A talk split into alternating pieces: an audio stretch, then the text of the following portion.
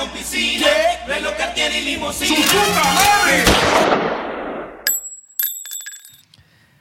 Hallo und herzlich willkommen zu einer neuen Episode unseres Podcasts Popcorn Kartell. Brandon und Niklas sitzen hier neben mir schon wieder äh, zusammen und wir warten schon, bis es hier losgehen kann. Besonders der Niklas schart schon mit den Hufen, damit er uns endlich seine Meinung zu Avatar 2, The Way of Water, aufdrücken kann. Der grinst mich gerade schon an.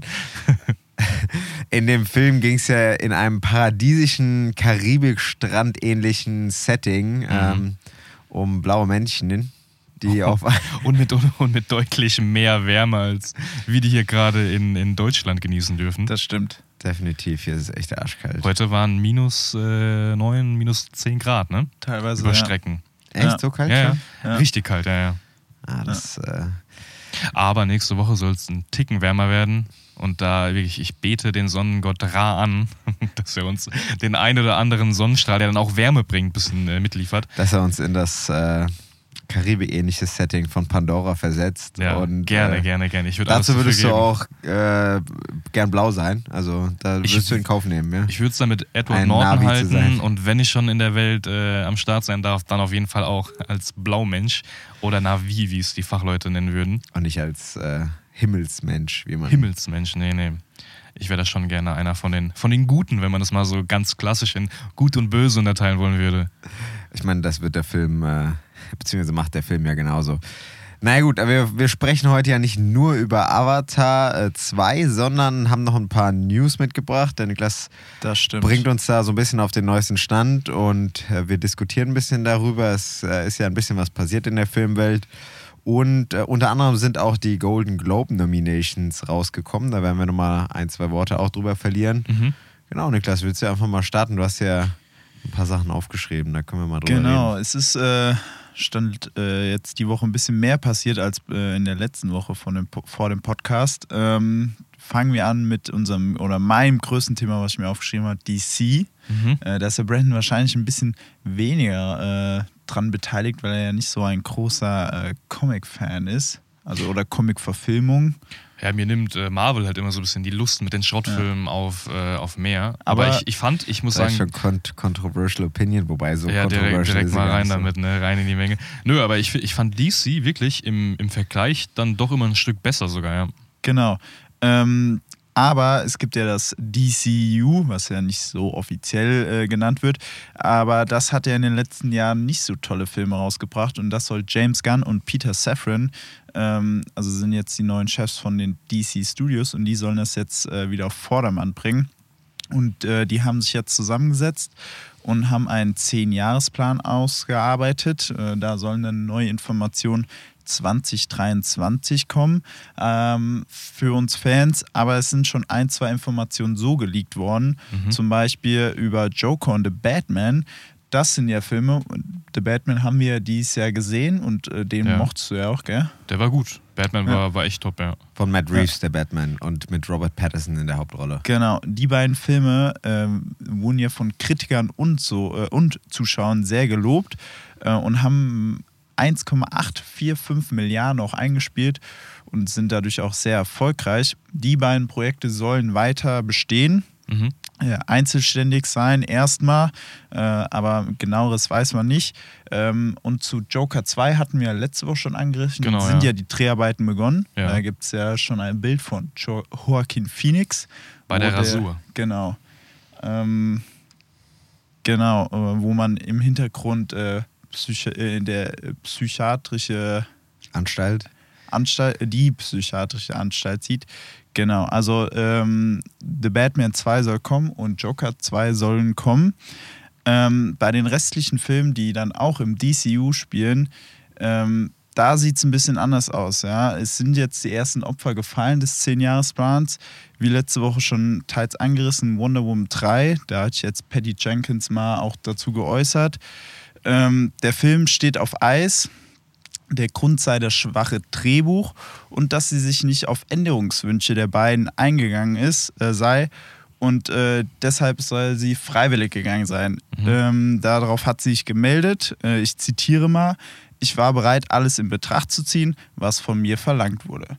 Also anscheinend äh, ist hinter den Kulissen ein bisschen äh, Unstimmigkeiten, wie was jetzt weitergehen soll. Mhm. Ähm, wir fragen mal einen Fachmann in dem Bereich, weil er hat zwei der aktuellen Wonder Woman-Filme gesehen. Ähm, glaubst du, ein dritter Teil mit Patty Jenkins wäre eine gute Idee? Du hast ja den zweiten Teil gesehen, Fragst du mich jetzt etwa hier als, als Fachmann von Wonder Woman abzustempeln? Ja, äh, für die Filme zumindest von Patty Jenkins. Also der erste Film, äh, ich glaube, das ist auch äh, eine relativ breit akzeptierte Meinung, ist äh, ein solider, unterhaltsamer, guter Film. Gal Gadot passt auch gut in die Rolle rein. Der zweite Film dahingegen, also ich habe ihn nach der Hälfte abgebrochen, weil ich das nicht mehr ertragen habe, wie unfassbar langweilig, schlecht und ähm, ja, billig das alles gemacht war. Äh, das Drehbuch unfassbar schlecht. Ähm, deswegen, ich habe sowieso keinen dritten Film von äh, äh, Wonder Woman gebraucht. Von daher bin ich da nicht äh, böse um diese Nachricht. Und ähm, ja, aber umso viel äh, schlimmer finde ich die Nachricht von. Äh, da kommen wir gleich zu. Da kommen wir gleich zu. Ähm, Brandon, hättest du dich denn gefreut auf äh, Wonder Woman 3? Nee. Nee? Einfach aus dem Grund, weil ich die ersten beiden Teile auch nicht gesehen habe. Okay. Ähm, ein Film, der, den wir beide auch mochten, meines Wissens, Max, war Aquaman. Da kommt ja der zweite Teil soll rauskommen mit Jason Momoa. Und ein dritter Teil steht auch noch nicht fest, ob der kommt. Aber man will auf jeden Fall Jason Momoa als Lobo behalten. Also er soll Lobo spielen im DCU. Moment, Ähm, kurze, kurze Zwischenfrage. Ja. Äh, Jason Momoa hat Aquaman gespielt, ist auch nicht an mir vorbeigegangen. Und diese Rolle Lobo, hat die schon stattgefunden in dem Universum? Nee, die gibt's noch nicht. Die gibt's nur, Also, also, es es ist ist eine ein kommende Comic, Folge und es ist ein Comic äh, Jason Momoa soll dann diese Stelle bekommen, also diese Genau. Rolle spielen. Das finde ich so wack. Ja. Ich finde sowas echt nicht cool, wenn in dem gleichen Universum der ein und derselbe Schauspieler wirklich einen anderen, dann vielleicht auch mal vollwertigen Man, Superhelden oder Charakter spielt. Ich verstehe Also, es ich auch nicht. Also äh, vor Aquaman war auch schon spekuliert worden, dass er, äh, wenn er ins DCU eintritt, Lobo schon spielt. Mhm. Äh, dann äh, hat er aber äh, Aquaman verkörpert. Man weiß auch nicht genau, wie es jetzt abläuft. Rebooten die das Ganze jetzt? Machen die es neu? Führen die das weiter? Das steht ja jetzt alles noch nicht fest. Aber man will Jason Momoa ähm, Binden. an- binden. Äh, Weißt du, ich, ich verstehe das ja auch, wenn, wenn, wenn man den einen oder einen der heiß begehrtesten Schauspieler irgendwie verpflichten will und auch näher an das eigene Franchise binden will.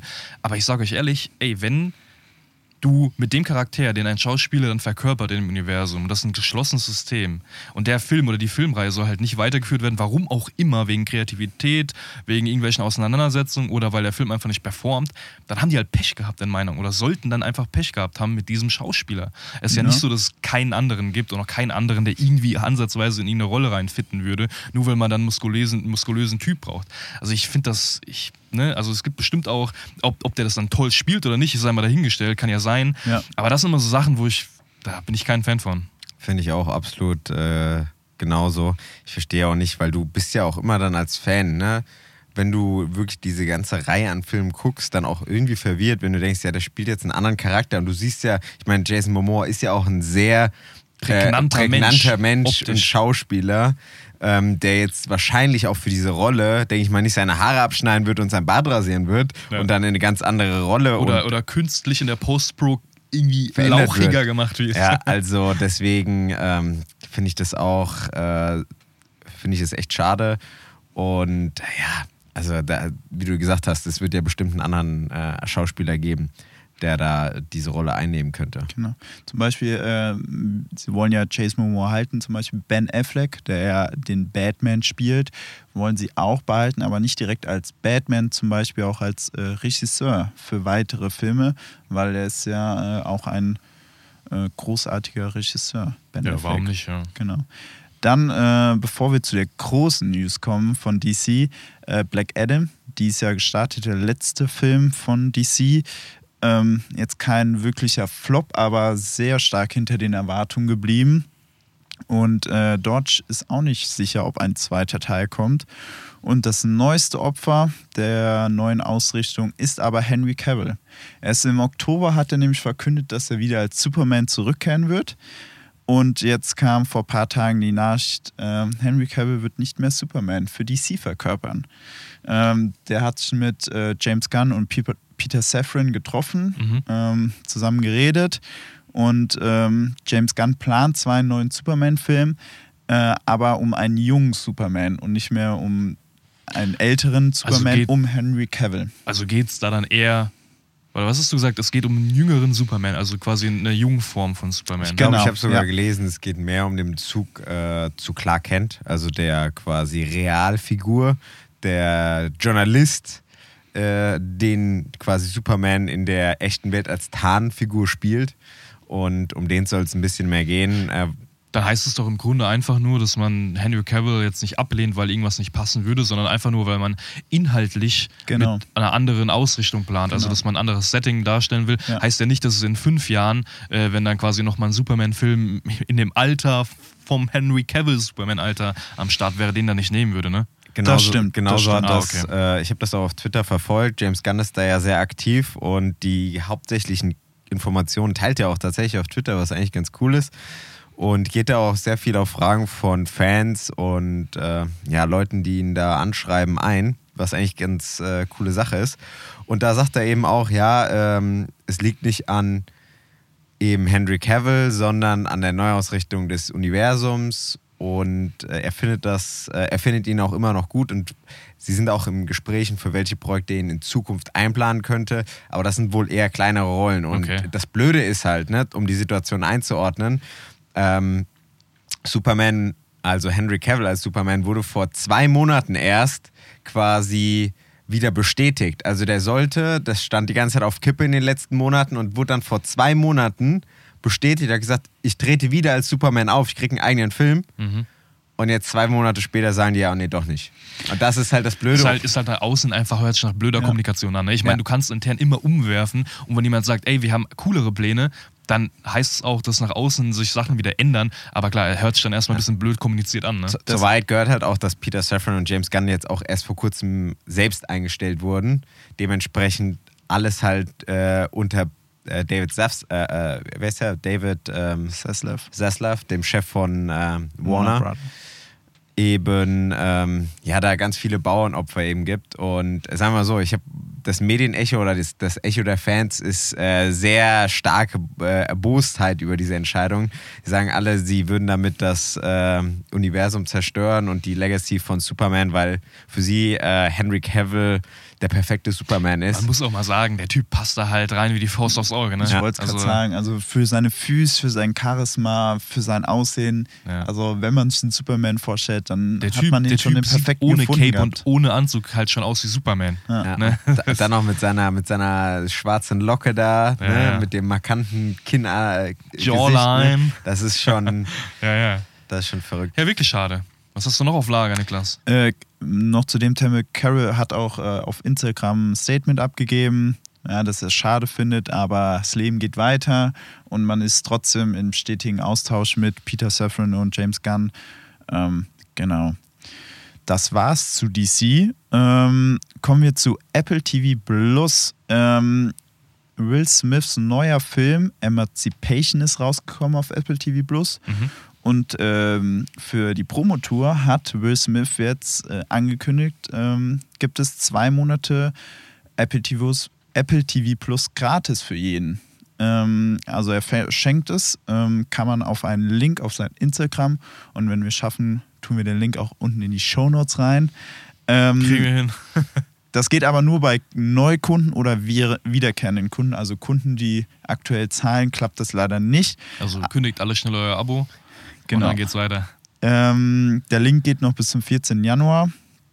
Äh, und ist eigentlich eine ganz coole Aktion von Will Smith und Apple, ähm, dass die damit Will Smiths neuen Film promoten und natürlich auch die Plattform, die natürlich großartige Sachen hat, wie äh, Ted Lasso, äh, The Morning Show, C, Severance, äh, aber auch weitere hochqualitative Filme, Serien und Dokumentationen. Unter anderem den Best Picture-Gewinner vom letztenjährigen Oscar-Verleihung Coda. Genau. Der ist auch auf der Plattform zu finden. Mhm. Der erste Streaming-Film, der einen Oscar erhalten hat. Das stimmt.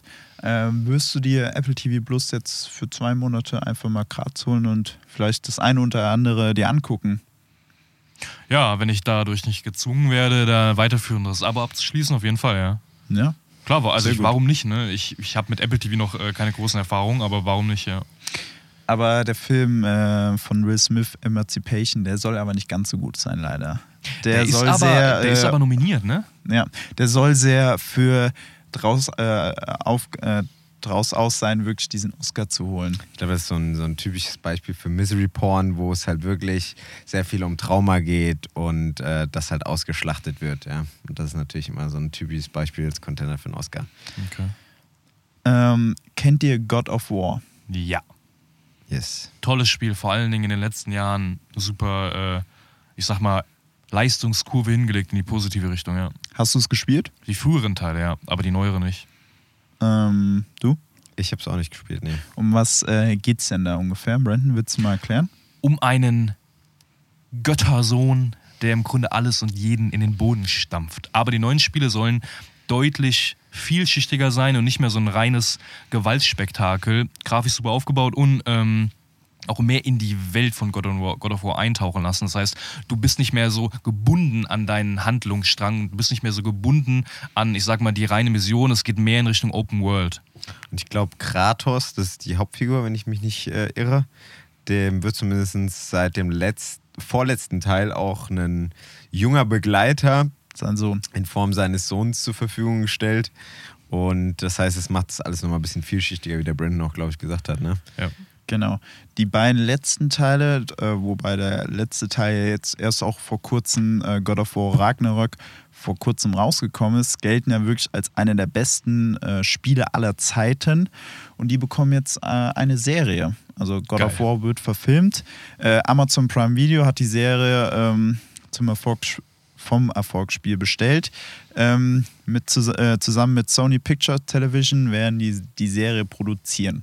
Genau. Gibt es äh, einen Erscheinungstermin? Äh, Oder ein hat Quartal? jetzt nicht raus. Ich glaube äh, 2024, 25. Ah, okay. Das heißt, wir müssen uns echt noch eine Weile gedulden, weil ich glaube, für Fans des, äh, des Spiels oder des Franchises, aber auch für alle anderen könnte das, wenn es gut umgesetzt ist, wirklich ein Spektakel Genau. werden. Aber bitte nicht so wie äh, Rings of Power. Nee, nö, nö.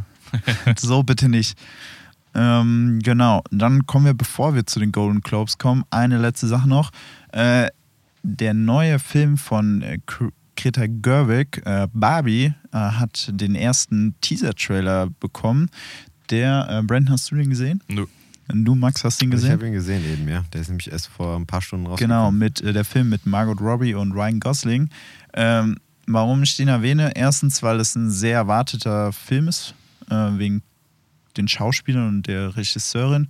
Und äh, der Trailer äh, oder der Teaser ist auch ein bisschen äh, anders als andere Teaser, wie zum Beispiel von äh, Marvel, oder? Du das auch so sehen? Ja, also es, äh, sag mal so, ich glaube, man muss ihn gesehen haben, um zu wissen, was meint. Es wird eine kleine Hommage an ähm, 2001 The Space Odyssey am Anfang äh, gemacht und danach sieht man wirklich so eine spielerische Welt, die man nicht so ganz einschätzen kann. Ähm, da muss man sich drauf einstellen. Es sieht ein bisschen wie nach einem Musical aus. Ähm, es wird so ein paar Tanzeinlagen auch geben, scheinbar. Äh, wird ein bisschen gesungen. Und Was ja irgendwo zu Barbie passt, ne? Rein, Genau. rein vom Gefühl her. aber es wirkt so ein bisschen halt alles mit einer Metaebene. So wirkt das, Ja. weil das sonst zu einfach wäre. Ja. Ähm, und Greta Gerwig, die ja äh, durch viele Filme wie Little Woman zum Beispiel auch bekannt geworden ist und ein sehr feministisches Kino auch und Drehbücher schreibt, Ja. wird da, denke ich, nicht eine Plattitüde einfach Genau, hinlegen. weil das ist, ja, das ist ja spannend, weil es gibt ja wahrscheinlich Ja. nichts, oder man hat in den letzten Jahren da ein bisschen aufgeräumt, aber es gibt ja nichts Klischeehafteres oder Klischeebehafteteres Als als, Barbie. Barbie. ne? Genau. In Ja. den Barbie-Häusern und in frühen mittlerweile hast du dann auch mehr, endlich andere, andere Körperstaturen, andere Hautfarben als diese klassische Barbie oder wie man sie kennt. Und da könnte man dann ja im ersten Moment denken, jo, man hält den Film noch klassisch und bedient das, was Barbie so ja, was man von Barbie erwarten würde. Ja. Und es wird natürlich Leute geben, die auch genau das wollen, weil man dafür Barbie kennt. Und dann die ganzen Hater kommen, die auch bei Ariel sagen, "Hö, wie kann das eine dunkelhäutige Hauptdarstellerin sein? Was nebenbei eigentlich voll cool ist. Äh, Wir haben den Trailer jetzt auch bei Avatar dann nochmal im Kino äh, erleben dürfen. Und das ist interessant. Das wird ein Film, wo wirklich Meinungen aufeinandertreffen in Richtung, ja, ich hätte mir mehr Klischee erwartet, weil es ist halt ein Klischee oder es ist halt, hat halt bestimmte Art und Weise, wie Barbie funktioniert. Äh, und dann Leute, die es dann wahrscheinlich cool finden, wenn eine feministisch, also eine bisschen offen eingestelltere Person auch die Regie übernimmt und dann die Handlung auch dementsprechend gestaltet wird. Ja, definitiv. Also wie gesagt, ähm, der Film wird, denke ich, nicht äh, so einfach gestrickt werden. Der wird einen auch mit diesen ganzen Klischees, glaube ich, konfrontieren Mhm. und so ein bisschen vor eine kleine Gesellschaftskritik wahrscheinlich auch stellen, gehe ich davon aus. Und ähm, der hat, glaube ich, ein ganz interessantes Startdatum. der startet nämlich am selben Tag, ich weiß nicht, ob es der 21. Juli oder 21. Juni ist, einer von beiden in den USA, nämlich am selben Tag wie Oppenheimer, der neue Film von Christopher Nolan. Man Und- hat sich da wahrscheinlich gedacht, die sind genremäßig und inhaltlich so weit auseinander, dass man da bestimmt äh, Zielgruppenüberschneidungen hat, aber dann wahrscheinlich nicht so eine große Überschneidung, wie das bei anderen Filmen wäre, ne? Und vor allen Dingen, ähm, ich meine, der Sommer ist ja eigentlich dafür bekannt, weniger große Blockbuster zu Ja, haben. ja. Und ähm, Leute, die dann in das Kino gehen, werden wahrscheinlich nur in diesem Zeitraum diese zwei großen Filme dann haben. Deswegen denke ich mal, dass da genügend äh, Leute sie sich auch trotz aufteilen. des, genau, könnten die sich auch trotz des gleichen äh, Releases dann vielleicht trotzdem noch die, die, die Leute teilen, weil es Genau. ja wahrscheinlich über dann zwei, drei, vier Wochen Ja. nicht viele andere sehenswerte Filme zu sehen gibt im Kino, ne? Und ich habe jetzt schon kurz nach diesem äh, Teaser gibt es schon äh, einige kleine Memes natürlich, die direkt im Internet geteilt werden. Und da heißt schon direkt, geht ihr in Oppenheimer oder in Barbie? Und warum geht ihr in Barbie? Ja, warum nicht, ey? ja. Ich bin sehr gespannt auf den Film, auf jeden Fall. Auf beide Filme. Ähm, kommen wir zum letzten News-Thema. Wie der Max schon am Anfang gesagt hat, die Golden Globe-Nominierungen sind raus. Ähm, das ist der zweitwichtigste Filmpreis der Welt ähm, und äh, gilt als großer Indikator für die Oscars. Also wer wahrscheinlich den Golden Globe als bester Film gewinnt, wird wahrscheinlich auch mit den ähm, Oscar für den besten, ähm, äh, den, genau, den Oscar für den besten Film gewinnen.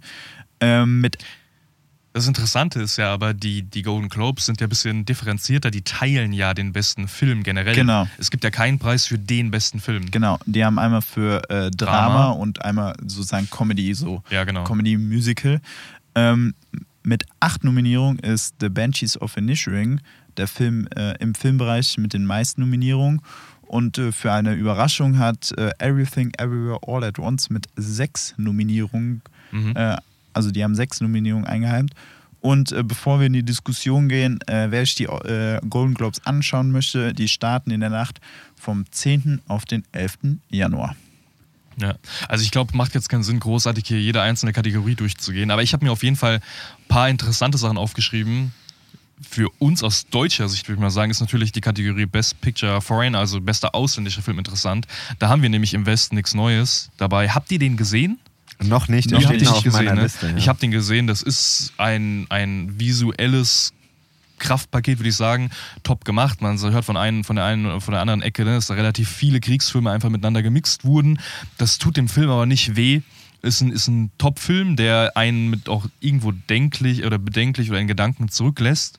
Äh, auf jeden Fall ein spannender Eintrag. Da steht aber entgegen auch ein paar gute Filme und auch ein paar gute Produktionsländer, die immer auch für Überraschungen gut sind. Da haben wir nämlich auch wieder Decision to Leave. Ich habe den noch nicht gesehen, aber der geht für Südkorea an den Start. Wir haben noch AAA aus Indien, äh, auch spannend. Wir haben noch eine Co-Produktion aus Niederlande, Frankreich, Belgien mit Close und wir haben aus Argentinien den Film, der einfach nur Argentina betitelt wurde. 1985. Ja? Heißt der, hat er den Beititel noch? 1985. Okay, heißt krass, weil die. Golden Globes listen ihn wirklich einfach nur als Argentina. Ja, sogar. Ja. Okay, okay, dann, dann habe ich gelogen. Äh, dann heißt er, hat er doch den Beititel. Da habe ich nach dem, bei dem Komma anscheinend schon äh, ist mental aufgehört. Ein Titel. Hm? Ein Titel. Argentinier 1985 heißt ja, er dann. ja. Nee, also super spannend aus, aus deutscher Sicht. Auch cool, wir haben schon oft drüber geredet und haben ein ganzes Ranking dafür abgegeben oder eine Tierlist. Bei Best Drama Series haben wir Darf ich noch was Dragon. Ja, ja, klar. Also, äh, ich äh, habe den Film noch nicht gesehen, aber so die Kritiken und äh, alles, was ich gesehen habe, glaube ich schon, dass im Westen nichts Neues sehr äh, Gute Chancen gute hat. Chancen hat. Aber mit äh, RR und Argentinier 1985, die sind, äh, zumindest wie ich es auf Letterbox und so Kritiken gelesen habe, auch sehr, sehr stark dabei. Deswegen, äh, aber ich hoffe wirklich, dass mal wieder ein deutscher Film, ähm, nachdem Toni Erdmanns nicht gewinnen konnte, den Oscar zumindest ähm, jetzt äh, im Westen nichts Neues beide Titel abstauben kann, hoffentlich. Mhm. Ja. Aber Hast du noch irgendwas, also ich habe mir noch aufgeschrieben, äh, auch interessant, Emma Darcy ist auch für ihre, ihr all- alleinstelliges Werk in House of Dragon, House of the Dragon nominiert. Ein kleiner Snap da vielleicht ist Ja. Paddy Considine, der nicht nominiert wurde, Ja. den wir ja so gelobt haben. Und ich glaube, wir waren da ja nicht alleine. Und das ist schon, finde ich, äh, ein wirklich großer, ja, Fauxpas. Fauxpas, ja, kann man schon sagen, tatsächlich. Vor allem, wenn man sich die ähm, Liste anguckt, die da noch nominiert würden bei, ähm, jetzt muss ich kurz mal gucken, Best Actor, äh, was war das dann? Ähm, Drama Series. Drama Series. Ja, da, da ne? haben wir Jeff Bridge, äh, Kevin Costner, Diego Luna, Bob Odenkirk für Better Call Saul und Adam Scott für Severance, der auch relativ gut durchgestartet ist, die Serie. Das stimmt, ja. Also die Riege ist natürlich nicht schlecht, aber trotzdem so stark, wie er gespielt hat, hätte er sich auf jeden Fall meiner Meinung nach einen Golden Globe verdient gehabt. Das ist echt schade für ihn. Ah, übrigens, weil wir eben schon geredet haben, ne, der Vorbote für wer den Oscar als besten Film äh, gewinnt, da kann man wahrscheinlich eher die Kategorie oder in diesem Jahr zumindest eher die Kategorie Best Picture Drama bei den Golden Globes, glaube ich, heranziehen und nicht den äh, Comedy Musical Meistens so, Part. ja. Weil wir haben da Avatar, Elvis, äh, The Fablemans oder Fablemans, ähm, Tar und Top Gun. Ja. Da kann man wahrscheinlich schon den einen oder anderen Film ausschließen, wenn man so auf die Oscars eher guckt. Ähm, aber wir haben spannende Filme dabei. Wobei, wobei man auch sagen muss, äh, zum Beispiel The Banshees of, Ni- of Inisherin ist auch unter den Filmen äh, Musical oder Comedy drin, Ah, weil, es ist als Tra- nominiert? weil es Ah. als Tragikomödie Ich habe gilt. gesehen Glass Onion, also ähm, der zweite Teil von, Knives Äh, Out. Knives von Out. Nice Out ist auch bei Musical. Und Everywhere, Everywhere, Everything, All at Once auch. Deswegen, Ah. das heißt, ja, aber schon das ist auch mehr Comedy-mäßig. Ja, also ja, ist aber schon das- nicht Drama, ja. Ja, aber das, ich meine, das ist ja Nur, nur. sind ja auch dabei, ja, ja, Ja. klar. Die haben, sind noch die haben eine weitere Filme, Chance. die ähm, und äh, die auf jeden Fall ein Contender für die Oscars sind, ja. Wir haben halt äh, gefühlt mehr Blockbuster, aber was heißt mehr Blockbuster? Aber mit Top Gun und Avatar haben wir so die, die zwei großen Blockbuster des Jahres oder mit Ja. Blockbuster. Haben wir halt eben in der Kategorie Drama, ne? Und dann halt nochmal hier. Wir haben, glaube ich, irgendwie vor ein paar Tagen schon mal drüber geredet. Aktuell wird ja gefühlt, jede, jede Musik- oder Schauspiellegende bekommt ihr eigenes Biopic. Ja. Und das ist mit Elvis auch nicht anders. Auch dabei, also wirklich, wirklich spannend. Und ich bin, ich bin, ich werde mir wahrscheinlich die Golden Globes, wenn ich, wenn es zeitlich, ups, sorry, wenn es zeitlich passt, werde ich die mir auch mal reinziehen, ja. Spannend. Ich fand schön, dass Severance äh, nominiert wird für Best Drama oder beste Dramaserie. Äh, wirklich eine tolle Serie. Äh, was mich leider ein bisschen traurig gemacht hat, dass äh, Michael Giangino für The Batman äh, beim besten Score nicht nominiert wurde. Ähm, weil ich mochte den Score von äh, The Batman sehr. Vor allem das Riddler und äh, The Batman-Theme. Ähm, Finde ich ein bisschen schade. Und was mich ein bisschen äh, überrascht hat, dass der One Republic Song bei Top Gun nicht nominiert wurde, sondern der Song von äh, Lady Gaga, Hold My Hand. Das ist ja auch der offizielle Song, deswegen. Ja, aber die können das ja, die reichen das ja ein. Zum Beispiel war es letztes Jahr bei ähm, Encanto so, dass er, ähm, ich habe den Film nicht gesehen, das äh, Lied Bruno oder wo, ich weiß nicht genau, wie er heißt, es wurde der, äh, wurde ein richtiges Meme-Song auch, wo das überall genutzt wurde. Äh, den haben sie, also ein richtiger Hit wurde er ja, und den haben Disney zum Beispiel nicht eingereicht, und anstatt dessen einen anderen Film, äh, eine andere Musik. Äh, ja. Also ich, ich finde aber, dass den Track von Ron Republic, also das war ein cooler Track und er hat zum Film gepasst, aber ich glaube, so als alleinstehender Titel, wenn man das mal so ein bisschen abkapseln will von, von, dem, von dem Schaffen oder was der Film, äh, was, was der Titel dem Film gibt, ist es jetzt halt auch kein besonders, wenn man es mal so sagen will, anspruchsvoller Track irgendwo in die Richtung. Ne? Aber das sind die meisten ja nicht. Bei Song direkt. Oft. Ja, ich, ich, ja, ich, ich meine, ich verstehe schon, wie du meinst. Man muss ja auch mit dem Film irgendwie in, in Einklang bringen und auch so sehen. Aber ich, ich kann schon verstehen, wieso man den da jetzt nicht drin hat.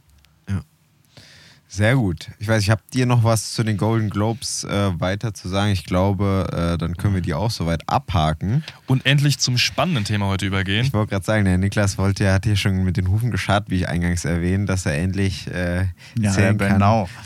der Brandon auch. Ähm, wie sie, äh, ja, Avatar 2 The Way of Water fand. Ich weiß nicht, wer will denn anfangen? Wir haben vorweg gesagt, äh, ähm, ja, so ein bisschen zu uns gesagt, dass wir nicht äh, spoilern wollen in den quasi elementaren bzw. entscheidenden Ja. Szenen des Films, aber wir werden zu der grundsätzlichen Handlungsstruktur ein bisschen was sagen und versuchen, so gut wie Ein möglich. paar, ein paar inhaltliche Elemente muss man erwähnen, sonst erschließen sich einfach die, Ja. der, sonst erschließt sich der Kommentar an sich nicht. Was wir vielleicht aber trotzdem von vorne, vorne hinein sagen können, ohne dass wir jetzt unsere wirkliche Meinung dazu geben, ist, dass wir den Film, naja gut, anders hätte es auch aktuell nicht klappen können, wenn man nicht illegal unterwegs ist, im Kino geschaut haben. Und zwar vor Donnerstag, das heißt schon am Mittwoch.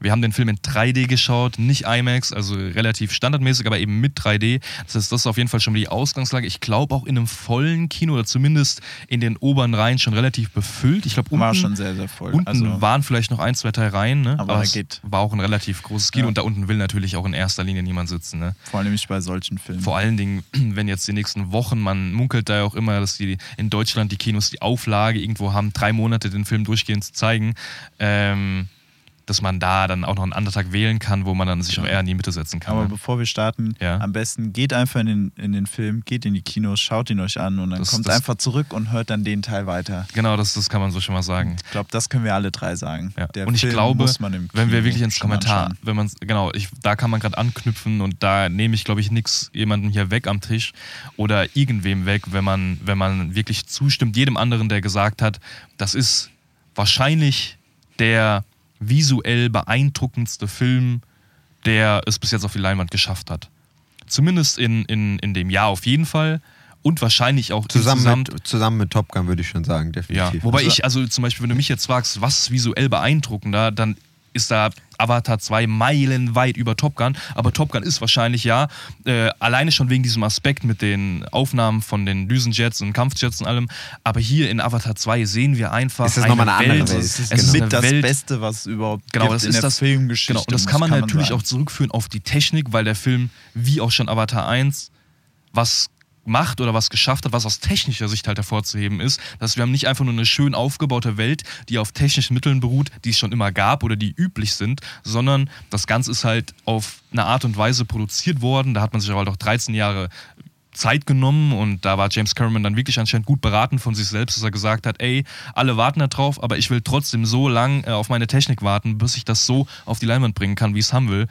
Und da, glaube ich, kann man übereinstimmend sagen, dass der Film wirklich ein visuelles Meisterwerk ist. Jeder, der gerne in fremde Welten eintaucht, jeder, der gerne ähm, mal auf einem Planet wäre, wo er wahrscheinlich niemals im Leben hinkommt, außer wir leben irgendwann unendlich und können irgendwelche fremden Exoplaneten ähm, erreichen, ist das einfach brutal. Genau dazu kann ich ja noch was sagen. Ich habe das eben bei uns äh, schon in, die, in der Gruppe geteilt. Ähm, es gibt sowas Schönes, was heißt, es ist ja nichts Schönes, aber so ein kleiner Fun-Fact zu Avatar und der Welt von Avatar, nämlich Pandora. Es gibt nämlich tatsächlich einen ähm, Begriff, der sich so ein bisschen in der Community geteilt wird, der so halb ernst, aber auch äh, tatsächlich vielleicht gar nicht so unernst, ähm, ja, wirklich gefestigt hat in den letzten Jahren, auch schon nach dem ersten Avatar. Und zwar, das ist äh, PADS, das ist nämlich das Post-Avatar Depression Syndrome. Da geht es einfach darum, dass sich wirklich und da geht es nicht um eine kleine Gruppe von Leuten. Natürlich haben Avatar jetzt auch sehr viele Leute gesehen, aber tausende Leute zusammengeschlossen haben in einer Community eben und darüber gesprochen haben, dass sie ähm, äh, ja eben depressiv geworden sind und ähm, sogar äh, ja, Suizidgedanken hatten, weil sie gar nicht in dieser Welt von Pandora leben können, weil das ja eine fiktive Welt ist. Der Gedanke, du wirst niemals das haben, was du haben willst. Du wirst niemals ein Teil der Welt sein. Ne? Genau. Wahrscheinlich auch ganz kurz, das haben wahrscheinlich auch viele Leute heute noch über Jahre leiden in der Depression, weil sie niemals den Harry Potter Brief bekommen haben, die Einladung nach Hogwarts. Genau, das muss man immer mit so zwei Augen natürlich betrachten. Auf der einen Seite ist Depression eine ganz reale und nicht ähm, Zu unterschätzen. zu unterschätzende Krankheit. Und äh, von daher muss man das schon äh, ganz klar differenzieren. Auf der anderen Weise ist das, glaube ich, auch ein bisschen, naja, mit einem gewissen Witz und einer Ironie vielleicht auch gemeint. Aber ähm, ich kann das schon, vor allem, ich glaube, du, Brandon, kannst das auch, äh, wie du scherzhaft auch gesagt hast, ich leide unter PADS, äh, kann man das schon auch in einer gewissen Weise nachvollziehen, weil so gut wie die Welt, da sind wir jetzt auch schon mittendrin in der Diskussion zu dem Film, dargestellt wurde wie in dem zweiten Teil, ähm, wurde uns so gut wie kaum eine Filmwelt je auf die Leinwand gebracht. Und äh, ja, das ist einfach zum Verlieben. Und wenn man da nicht mehr in dieser Welt gezogen wird, kann man das schon verstehen. Ja. Und wenn man, wenn man dann mal übergehen will, wirklich zu den, den Pro-Argumenten oder einfach, was Avatar so besonders macht. Und vor allen Dingen, wenn man den ersten Teil gesehen hat, ist einfach, dass die Welt nicht nur optisch oder technisch verbessert wurde oder die Darstellungsweise, sondern ihr, ihr erhaltet wirklich, wenn ihr Avatar 2 schaut, einen viel breit gefächerten, viel tieferen Einblick in die Welt. Das bedeutet, der Titel sagt schon The Way of Water. Wir tauchen quasi in einen anderen Teil der Welt von, Parador, äh, von äh, Pandora ein. Das ist also ein Planet, der nicht nur irgendwie einen Dschungel hat und äh, oberflächenmäßig kein Wasser zeigt oder sowas.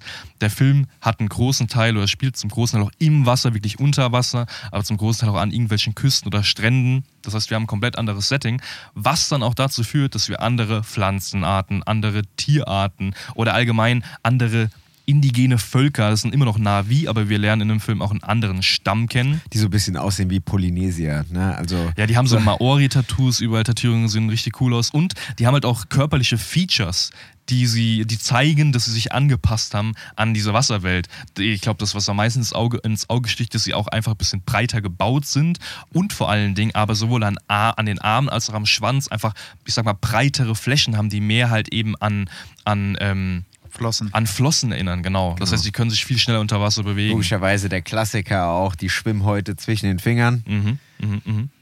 Genau, und halt eben nicht so einen typischen, weil bei, den, bei dem, bei dem Urwald-Navi-Volk erinnert das ja alles so ein bisschen an irgendwelche Affen, die sich mit den Schwänzen theoretisch irgendwie von A nach B schwingen könnten, auch wenn sie es jetzt in der Linie in, in, auf die Art und Weise nicht machen. Aber hier bei den, äh, bei den, ich sag mal, eher Meeresbewohnern oder bei dem wassernahen indigenen Volk sieht man halt wirklich, dass sie auch einfach schneller schwimmen können, was im Film dann auch ganz äh, interessant dargestellt wird, weil sich dann Jake Sully und seine Familie, Netiri und die insgesamt vier Kinder, wenn man es mal sagen will, ähm, äh, da erstmal adaptieren müssen und mit diesem neuen Stamm dann eben in Einklang, äh, um, um, mit dem neuen Stamm in Einklang leben zu können. Und da geht es natürlich auch, ähm, James Cameron, ich meine, über den haben wir ja auch letzte Woche schon ein bisschen gesprochen. Ähm, er ist natürlich auch nicht ganz unkontrovers, weil er natürlich immer das perfektionistisch immer ausarbeiten möchte und dementsprechend ist sogar ein, ganz einfach am Set, aber er kann einfach eine Welt inszenieren wie kaum ein anderer, muss man einfach sagen. Ja. Und äh, er steht natürlich auch für äh, eben diesen Naturschutz, für äh, die Erhaltung der Arten. Und deswegen war das Set zum Beispiel von Avatar, auch die Filmbedingungen, ähm, klimaneutral. Das heißt, sie haben versucht, in den ganzen Studios, wo es gedreht wurde, mit eigens produzierter Energie durch Solarpanels eben äh, eine, eine klimaneutrale mhm. Produktion mhm. zu ermöglichen. Es gab veganes Essen, also, also all sowas. Und ähm, da werden natürlich auch so Themen aufgegriffen, wie du gerade gesagt hast, äh, von Flucht, von ihrer Integration, die dann äh, eben genutzt werden als Vehikel, um dann ja. diese Story ein bisschen weiterzutreiben. Ich meine, die, die, die, der Abbau von Ressourcen auf einem anderen Planeten, also das, das ähm, Erforschen nur aufgrund von Ressourcengewinn und das Vernichten von Pflanzen- und Tierwelt, das Ausschlachten, war, das ja. Ausschlachten war ja schon im ersten Teil der Grund des Konflikts, worauf alles basiert hat. Und das haben wir im zweiten Teil, wer hätte es denken können, natürlich auch. Da stehen wirklich wieder die Bewohner, die Tier- und die Pflanzenwelt von Pandora, einem Exoplaneten oder einem Mond ist es ja in dem Falle, gegenüber der Menschheit, die versucht, sich äh, ja, an, an, an fremden Gütern zu bereichern oder an fremder Natur zu bereichern. Aber hier muss man sagen, das ist auch ein super, super Argument und eine super Sache, die mir gut gefallen hat im Kino oder im Film, dass man da das, darauf noch viel mehr eingegangen wird in dem Fall. Wir haben auch diese Themen, das werdet ihr sehen, wenn ihr den Film schaut, alles, was Richtung Tierschutz im Sinne von Walfang oder sowas mhm. geht. Da haben wir super Überschneidungen die fast schon, naja, ich will nicht sagen wie eine Satire wirken zu dem, was hier auf der Welt aktuell bei uns passiert, aber auch einfach zeigen, wie es irgendwann mal sein könnte oder wie es schon in der Realität passiert, was hier vielen nicht klar ist. Wir haben zwar in den letzten Jahren auch durch verschiedene YouTuber und sowas, kam immer mehr in den Trend, dass man sich mehr befasst hat mit dem Leid von Tieren und allen Dingen und von allem drumherum, aber in dem Film wird es dir auch nochmal richtig vor Augen geführt und manche Leute brauchen ja so einen richtigen Wachrüttler, ja. ne? also müssen es nochmal irgendwo, was ja eigentlich schon viel plastischer ist, oder was heißt eher unnahbarer als die eigene Natur. Ich wollte gerade sagen, sie wollen, glaube ich, eher so eine Fantasiewelt sehen und ja. dann ist das einfacher zu verarbeiten und zu verstehen. Genau, also da ist halt alles aufbereitet. Ne? Genau. Du nimmst es unterbewusst wahr und kommst dann vielleicht auf Gedanken, ey, hier läuft was auch in unserer Welt. Und so es ist halt sehr emotionalisiert. Ne? Ja, das ist ja, der ganze natürlich. Film ist ja durchemotionalisiert mit der Familiengeschichte ja. der Sullys, die füreinander einstehen und eine Familie sind. Und ähm, ja, aber vielleicht können wir nochmal kurz aufrollen den Film ähm, so ein bisschen wieder, wieder aufgebaut ist. Mhm. Äh, ich meine, wir haben ja schon über die Lauflänge letzte Woche gesprochen. Es gab übrigens keine Pinkelpause. Nee, im Kino und keine. Äh, wir haben auch alle drei durchgehalten. Sobald ich, äh, zumindest habe ich keinen gesehen, der schnell mal rausgerannt ist von uns. Aber Nee. es sind im Kino tatsächlich immer mal wieder Leute aufgestanden und ähm, früher und später mal kurz äh, ja, äh, sich erleichtert. Aber äh, man kann ganz klar sagen, der ist klassisch wie die meisten Filme in drei Akte aufgeteilt. Und in dem ersten Akt, das ist äh, meiner Meinung nach auch der schwächste Akt, äh, geht so ein bisschen, äh, was ist passiert Ja. seitdem äh, wir quasi Pandora nicht mehr gesehen haben. Der spielt ja auch, wir hatten, glaube ich, drüber gesprochen, 13 Jahre später ungefähr. Ja. Ähm, und ähm, ja, man hat so ein bisschen, es wird so ein bisschen Avatar 1 nochmal aufgekocht. Und äh, es wird auch wieder der Dschungel gezeigt, bekannte Bewohner, auch äh, die neuen Familienmitglieder, die angesprochenen vier Kinder, beziehungsweise drei leiblichen Kinder, ein Adoptivkind und dann noch ein menschliches Adoptivkind, Mhm. was ich unter anderem, was bei mir auch auf der ähm, ja, Negativliste ein bisschen steht. Aber ähm, Da können wir gleich nochmal drüber reden. da können wir gleich nochmal drüber reden. In der zweiten, im zweiten äh, Drittel geht es dann tatsächlich um das Erkunden der Welt. Das ist auch der mit Abstand längste und äh, größte Part des Films. The Way of Water. Genau, The Way of Water, wo wir diese fantastische Tier- und ähm, ja, Naturwelt kennenlernen Mhm. und so ein bisschen Spannung aufgebaut wird, der Konflikt so ein bisschen dargestellt wird und so ein bisschen eingeführt wird. Und im letzten Teil geht es dann tatsächlich um den Konflikt. Die ja, Action. Die, die Action, der, der Abschluss Ich glaube, fast gut 50 Minuten pure Action. Und Ja. ähm, der dann nochmal zum, zum Ende führt, ja. Und dann eine Überleitung auch in den nächsten Teil schon ein bisschen. Ja, ja man, hat, man hat in der So Tat eine, eine, eine Weile gebraucht, um das vielleicht an Minuten festzumachen. 30, 40 Minuten hat man, glaube ich, gebraucht, um sich wirklich in den Film einzufinden, in dem Sinne, dass vielleicht auch die Einführung, die ja logischerweise oft ein bisschen langsamer vonstatten geht, ne, weil die Leute ein bisschen langsam reinkommen, hat sich aber im Verhältnis, muss man sagen, vielleicht ein bisschen schleppend angefühlt, kann man vielleicht so sagen. Ähm, es wurden viele neue Figuren vorgestellt, aber ich glaube, das hätte, das muss man zugeben, inhaltlich oder strukturell ein bisschen, bisschen spannender auf irgendeine Art und Weise gelöst werden können. Und es gibt ja auch Leute, die den Mittelteil vor allen Dingen zu lang, Zu lang teilweise finden. Das ist nämlich eine meiner Kritik. Ich finde die 192 Minuten, die hat man schon ordentlich gemerkt und ich fand, der war teils auch ein bisschen zu lang. Aber ich finde, was wir auch letzte Woche besprochen hatten, James Cameron hat ja gesagt, der ist so lang, weil er sich ja Zeit für die Figuren lässt, wegen der Handlung. Ähm, und nach meinem, ich berichte jetzt mal von meinem ersten Eindruck, war ich ein bisschen enttäuscht, ja. Also ich war wirklich so, ich habe mich wenigstens auf diese Handlung, dass es ein bisschen kreativer ist, nicht nach Schema F alles stattfindet, was ja große Kritik am ersten Teil war. Was hast doch ich, keine großen Erwartungen. Wie konntest du dann enttäuscht sein? ja, ja, die Erwartung, die ich hatte. Und da war ich dann leider enttäuscht, dass es halt nicht diese, ähm, dass halt wirklich nach Schema F alles funktioniert. Die Handlung, was mit den Kindern passiert, was sie machen. Ähm, deswegen, deswegen ist es nach ein paar Tagen ist, dann habe ich halt gesagt, okay, gibt es halt nicht in dem Film, aber das, was halt vorher gesagt wird, die Bilder, wo ich ja ein bisschen skeptisch war, ob es wirklich so krass ist, wie es sein soll, die wirken dann ordentlich nach. Und dann geht der Film auch in seine positive Richtung, wo, wo ich dann auch gesagt habe, wenn ich Bilder auf Instagram sehe oder auf YouTube nochmal von dem Film, wo ich dann denke, Alter, das Ding sieht so verdammt geil Ja. aus. Das, äh, eine Sache noch, deswegen glaube ich, beim zweiten Mal, wenn man, wenn man den Punkt verschiebt, auf was man sich freut und auf was man achtet, wirkt, äh, glaube ich, wirkt der Film viel äh, besser dann. Das, ich finde das interessant, weil vor allem dieses Argument, dieses nach Schema F, das sehe ich null. Also zumindest im, im ersten Teil, also im ersten Akt, sage ich mal, oder im, im Mittelteil, gar nicht. Ich würde das eher, dieses funktioniert nach Schema F und das ist irgendeine klassische Art und Weise, wie das dargestellt wird und abgespielt wird, würde ich eher dem letzten Part zuordnen. Da, wo wirklich die Action passiert, da würde ich das zuordnen. Aber in diesem Mittelpart sehe ich das da- gar nicht so. da habe ich meine Riesenprobleme gehabt. Was mit diesen Kindern passiert, ähm, was mit diesen Kindern passiert, dass, ähm, dass das Neue sind, dass die nicht akzeptiert werden, was dann, dass die verarscht, dass der eine dann verarscht wird. Ja, Es ist alles Schema F. Also, Also- es ist alles, und auch mal, der erste die- Teil, wie das, ein, wie das Intro war. Ähm, also ich sehe die Handlung als große Also, also Schwachstelle ich finde, man muss da noch mal ein bisschen aufsplitten. Ich kann dir in manchen Punkten recht geben, aber in manchen auch nicht. Vor allem, Zum Beispiel, also wenn ich da kurz mal einhaken darf, Niki. Ähm, Also ich finde auch ähm, beim zweiten, ich muss erst sagen, ich finde den mittleren Teil den stärksten Teil und ich hätte Ich den auch, Teil, auf jeden Fall. ich hätte den Teil, also ich fand den Film auch nicht zu lang. Das lag aber auch nur daran, weil ich den mittleren Teil so stark fand.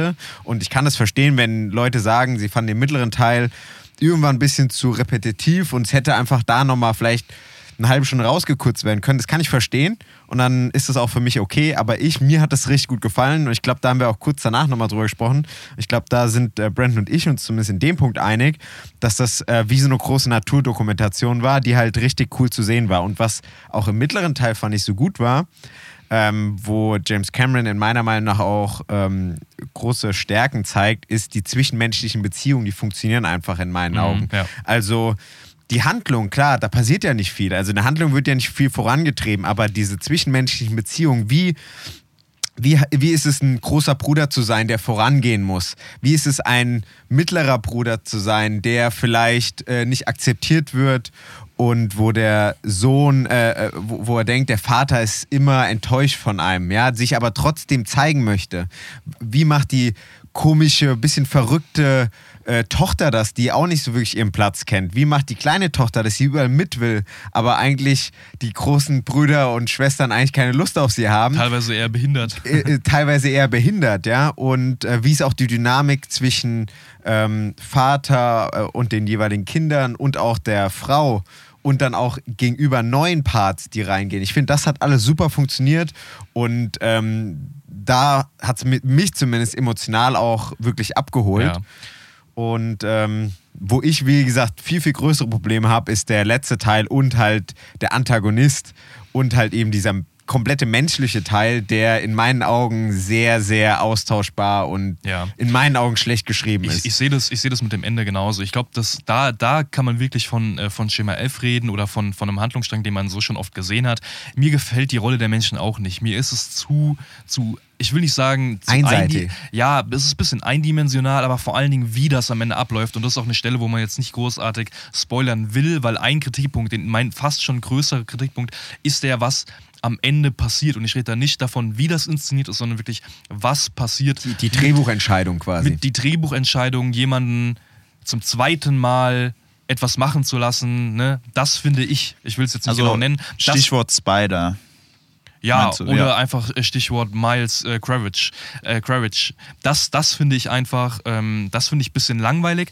Aber gerade dieser Mittelteil, der so tief in diese Welt eingeht, ist für mich genau das Gegenteil von diesem nach einem typischen, nach einem typischen Schema gehen. Weil klar kannst du sagen, dass wenn sich neu- neue Leute in neue Umgebung eingliedern müssen, in dem Falle, dann werden die da nicht umfassend positiv aufgenommen. Dann wird über die Sch- Sch- Scherze gemacht. Wenn man sagen will, okay, das ist irgendwie so klar und das ist mir zu Standard Schema F-mäßig, dann ist das die Meinung, die ich auch akzeptiere, ist für mich dann halt nicht zwingend, weil das ist genauso, wenn jemand sagt, der, der geht durch die Tür und muss dabei den Griff aufmachen. Das ist dann halt so, ne, ob man das, klar, man kann darüber, ähm, darüber diskutieren, wie, wie, wie vertieft man das dann zeigen muss wirklich und wie weit man das ausweiten will. Aber wirklich für alle Leute, für alle Leute, die es lieben, mehr über Welten zu erfahren, dieses Worldbuilding lieben, für die ist dieser Mittelteil ein absolutes Highlight, weil du wirklich, und ich muss sagen, als der Film übrigens wegen der Länge, ne, als der Film fertig war, dachte ich, okay, krass, der ist schon fertig. Ich, hab, Ich auch, ich auch. Ich habe kein einziges Mal auf die Uhr geschaut Zweimal. und dachte mir, du? Zweimal. Ja. Ich, ich habe kein, Ich nicht, also ja. erstens, weil ich im, im Kino nie mein Handy raushole, auch nicht um nur die Uhrzeit zu checken, weil ich es einfach also bescheuert ich hatte finde. Uhr an, deswegen. Ja, ja, nee, das war jetzt auch Ja. kein Front an dich oder sowas, nur ich hatte Nicht vor mir Leute, die, die, vor uns, die Bild- als am Handy war. ja, das, eben mit ah. irgendjemand gechattet haben per WhatsApp oder irgendein Bild vom Film gemacht haben, direkt am Anfang, wo ich, ey, ohne Witz, ich will auch kein Vollassi sein und dann, dann selbst übertreiben, aber ich hätte am liebsten in meine Popcorn-Tüte gefasst und hätte den Popcorn an den Kopf geworfen. Wirklich, wären da nicht so viele Leute gewesen und hätte, ich hätte selbst von irgendwo dann eine drüber bekommen, hätte ich das gemacht. Äh, das fuckt übertrieben ab. Aber wie nochmal, ich weiß nicht, wo ich gerade stehen geblieben, aber dieses Worldbuilding für alle Leute, die das lieben, richtig geil. Ich dachte mir wirklich, das hätte auch drei Stunden gehen können, der Mittelpart, weil ich habe es geliebt. Ich habe Ja. es wirklich geliebt, wie im Stile von Planet Erde, so ein bisschen dokumentarisch, neue Lebewesen dieser Welt kennenzulernen. Diese Walsorten, mir ent- ist der Name jetzt entfallen, wie diese Tierart da genau betitelt wird, die ähm, die allgemein fort, weil die Tiere werden dort ja auch schon auch von den, von den indigenen Völkern in den Urwäldern als Fortbewegungsmittel viel genutzt. Die werden ja dressiert, domestiziert, wie wir es mit Hunden und Pferden gemacht haben. Ähm, und das wird so schön wirklich dargestellt mit Unterwasserbildern. Es ist so geil, wie dargestellt wird, was es alles in dieser Welt gibt, das macht das für mich so nahbar. Und das ist wahrscheinlich auch, wo die Leute dann ähm, in eine leichte Depression erfallen, weil sie diese, diese wunderbare Natur Nicht erleben können. Ja. niemals erleben können werden. Das war wahrscheinlich auch so eine Sache, wo das herrührt. Niklas, du willst was sagen, Ja, ich merke das. Da, da, da stimme ich dir auch zu. Wenn du dich wirklich, wenn du dich darauf fokussierst und das sehen willst, Ja, genau. dann bekommst du das und dann ist es wirklich eine 10 von 10. Dann ist da, du bekommst Bilder, wirklich diese, Unterwa also diese Unterwasserszenen. Wir haben vorher, hast du ja angesprochen, den Ariel-Trailer gesehen. Mhm. Fand ich gar nicht so schlecht, so von der Animation direkt. Und dann siehst du Avatar und dann denkst du dir, Alter, dieser Ariel-Trailer, Ja, ja. das, Der war, äh, da kannst Schrott du, dagegen, ja. Da kannst du Da direkt muss wieder man in aber die auch dazu kloppen. sagen, nochmal zu den Bildern, also das, ähm, ein, äh, wir hatten das letzte Woche angesprochen, das HFR Ja. in einigen Szenen, also zumindest am Anfang, da hatten wir auch eine Diskussion, in den Ballszenen wirkte das teilweise echt wie so ein Videospiel und Mhm. äh, das lag wahrscheinlich auch daran, dass man sich halt mit dem Auge noch nicht dran gewöhnt hat. Es kann auch sein, dass das halt einfach noch nicht so gut umgesetzt war zu dem Zeitpunkt. Mhm. Aber in dem Wasser sah das so unfassbar gut aus. Da hast ja. du es gar nicht so wirklich und ähm, direkt unterscheiden auch das können. 3D, ja, das 3D. Ja. Ich bin auch kein großer Fan von 3D, muss ich ehrlich sagen, aber da hat das wirklich, es war jetzt auch nicht, muss ich sagen, so im Nachhinein betrachtet, es kann auch sein, dass mir viele Momente wieder aus dem Kopf waren. Es war gar nicht so overused, Nee, nee, wie ich nee. gedacht hatte.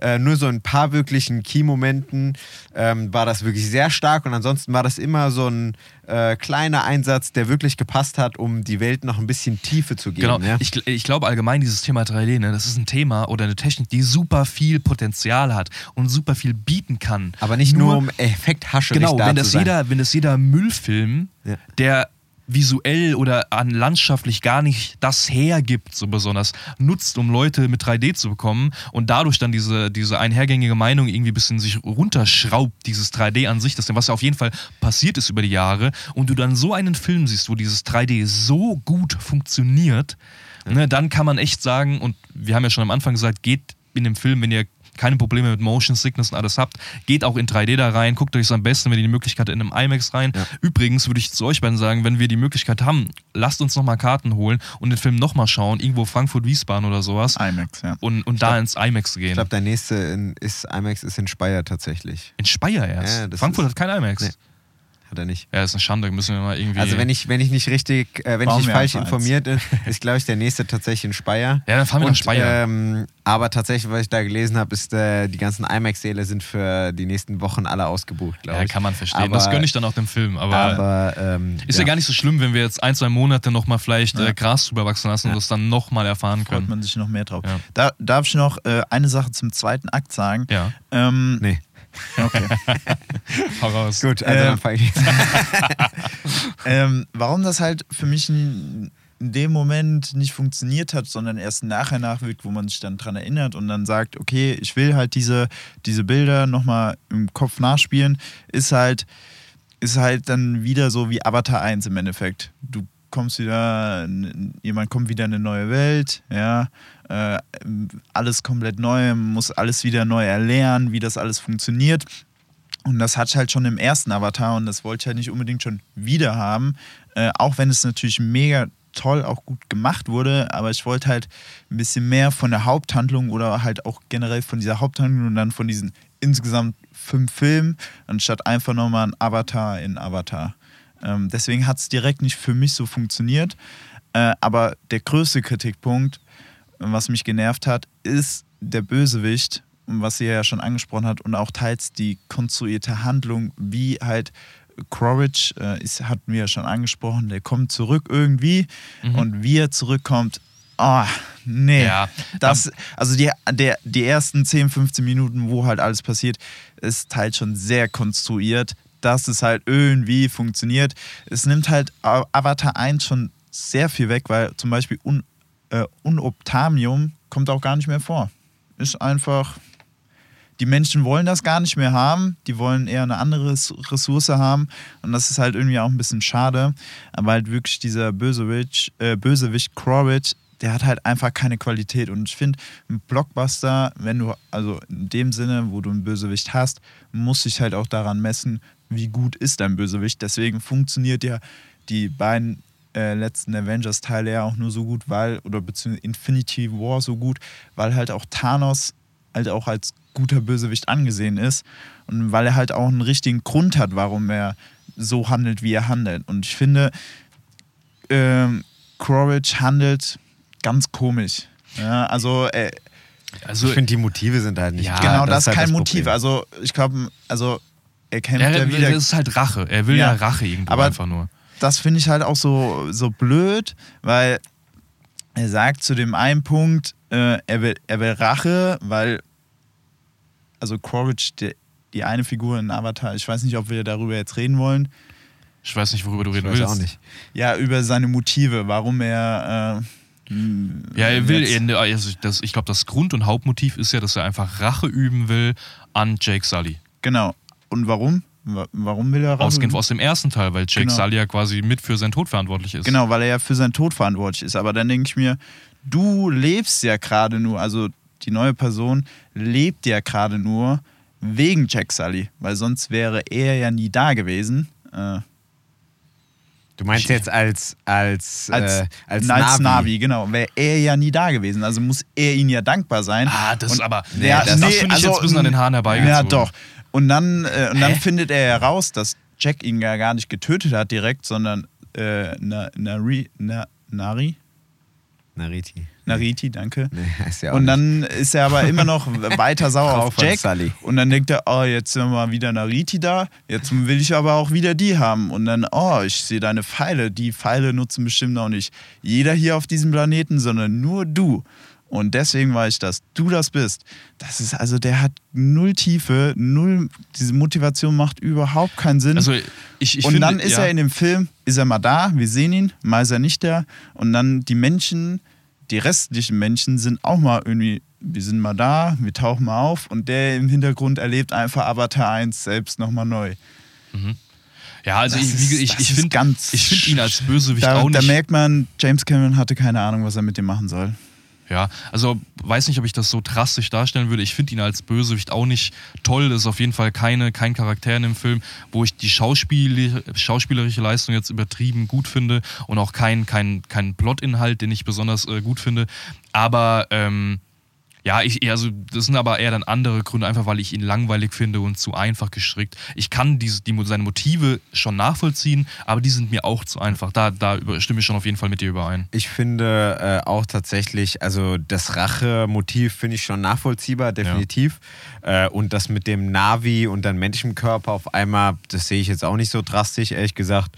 Ähm, nee, mit dem ich, Körper meint ja auch nichts. Ja, aber dass er Ja, jetzt du meintest, du meintest ja, dass ist, er Jake Sully zu verdanken hat, dass er jetzt. jetzt den Navi-Körper ja, hat. Also, nee, dass, eh- dass die Person ja überhaupt lebt. Und Ja, ja, das diese ist ja- Rache, die finde ich halt einfach so, ja, er hat, er war im ersten Teil böse auf dich und jetzt bist du, oder du bist halt auf einmal böse auf den gewesen, jetzt bist du halt wieder. Und Ja, das klar. ist halt einfach, es macht keinen Sinn wirklich. ja, das Ja, ist ja ein es- es klassisches ist ja einfach böse, weil du böse sein Ja, ja, musst. ja, aber aber, nicht, ja. wenn du wirklich mal drüber nachdenken würdest, würde es keinen Sinn ergeben. Ja, aber dann, dann musst du halt ganz viele Filme deswegen canceln. Und- also, ich, ich, wie gesagt, dass das jetzt irgendwie kein besonders Ist ja, komplexer, ja, genau, ist ja äh, meine klar, Meinung, ich, also natürlich, deswegen- natürlich, natürlich, aber dann. Wenn es halt andere nicht so stört, ist ja. ja auch gut. Aber es ist halt, hat mich halt jedes Mal wieder so. also, Auch die Menschen, also die Gründe, warum sind sie jetzt wieder auf äh, Pandora, ja? Also das, das erschließt sich teils auch nicht. Die einen. Na, wegen den Ressourcen. warum erschließt ja, sich das wegen nicht? den Ressourcen, aber nur wegen der einen Ressource geben die so viel Geld aus, um da hinzukommen. Nee, und sie sagen ja auch, dass sie dann aber das sagt nur dass- eine Person. Das sagt ja, ja, auch das nur ist die hauptverantwortliche Person der Menschen. Das ist die Hauptkommandantin, die Der sagt, Planet- dass, der dass Planet wieder soll- umgevölkert werden soll. Ja, genau. Kol- soll eine Kolonie werden. Ja, Ja. Na, sie drückt schon so aus. Ihre Idee ist es irgendwann, dass die Menschheit eine neue Erde braucht und deswegen will, ist es ihr Wunsch, Pandora als Ja, aber, neue Erde. aber guck mal, ich sag dir Und, ehrlich. aber mit dem- warte, eine ja. Sache will ich noch. Ja, ist, ist okay, Menschen böse, aber dass die Menschen halt auch nicht aus irgendwelchen Fehlern dieser, dieser ganzen Menschheitsgeschichte lernen, ja, wir kommen jetzt irgendwo hin und wir erobern jetzt mal alles, wir holzen mal wieder alles ab, dass die anderen das nicht gut finden oder äh, töten dann Mensch, äh, diese anderen Wesen oder versklaven sie. Und das ist einfach so, oh, Aber- das ist so aber- ein altes Weltbild. Das ist ein ganz aktuelles Weltbild. Ich wollte gerade Das sagen. ist aktueller denn je. Und sie sind wiedergekommen und dann macht es, ich, da bin ich mir auch gerade gar nicht so sicher, aber das ist ja quasi eine Rückblende gewesen, meine ich, wie sie wiedergekommen sind. Und dann macht der Film ja einen Sprung. Entweder ist es eine Rück ein Flashback, wie die hingekommen er sind, oder er ja- macht einen Sprung. Also er Er ist ja in dieser, in Sprung, dieser, er er ist in dieser, Sprung, ne? ist in dieser Er Happy Bubble und dann sind die ein Jahr später. Genau, weil Genau. man sieht ja dann, wie die Menschen, das ist jetzt kein großer Spoiler, das passiert relativ am Anfang vom Film, eine riesen Stadt ja quasi aufgebaut haben. Das heißt, der zweite Versuch der, der Kolonie oder des Abbaus hat ja sichtlich geklappt, denn auf dem Planeten wurden sogar Bahn, also Streckennetze entwickelt. Das heißt, der zweite Versuch scheint ja geklappt zu haben. Und wir haben ja Miles Courage nicht als Anführer dieser Kolonie oder der ist ja da im Grunde fast schon irrelevant für die Kolonie an sich. Er übt da seinen eigenen persönlichen Rachefeldzug und, Und- kapert am ja. Ende ein, ein, ein Vehikel, mit dem er das Ganze umsetzen kann und setzt Leute unter Druck. Das heißt, es ist ja nicht aufgebaut, dass sich alles nach diesem einen Bösewicht richtet und er der Grund ist, warum man jetzt auf der Welt ist, um das alle für ihn Rache üben können. Das ist ein Beiwerk. Genau, und das ist, und genau das, was du beschreibst, ist mein, mein persönliches Ja. Problem, Ja. weil ähm, die sagen ja sogar, wir müssen versuchen, eine Koexistenz mit den Navi zu schaffen. Das Ja. sagen sie sogar. Wir müssen versuchen, aus den Fehlern des ersten äh, äh, Ausbeutungszuges von vor 13 Jahren oder wie viele Jahre es dann waren, Mhm. zu lernen. Und dann verstehe ich nicht, dass dieser äh, Colonel Quaritch oder was auch immer für einen Titel hat, Captain, keine Ahnung, ähm, dahin kommt und alle Ressourcen bekommt. Warum? Also für seinen persönlichen Rachezug, weil er sagt, es zählt für mich nur Jake Sully, als wäre er der König und wenn er den König den Kopf abschneidet, dann brechen alle Navi zusammen. Obwohl ja alle Navi klar und deutlich, auch gezeigt in dem Film, in ganz viele kleine Stämme und Dörfer organisiert sind und keinen einen König haben. Das heißt, Ja, ja, das ja. heißt, für diese Menschen hat es gar keinen Vorteil, jetzt Jake Sully zu töten. Doch, einen Und, hat's äh, schon. Ja, diese Ressourcen nicht. ja, nee, nee, das Nein, es die, hat schon einen er war Vorteil. ja, der hat ja teils Stämme organisiert, um sie anzugreifen.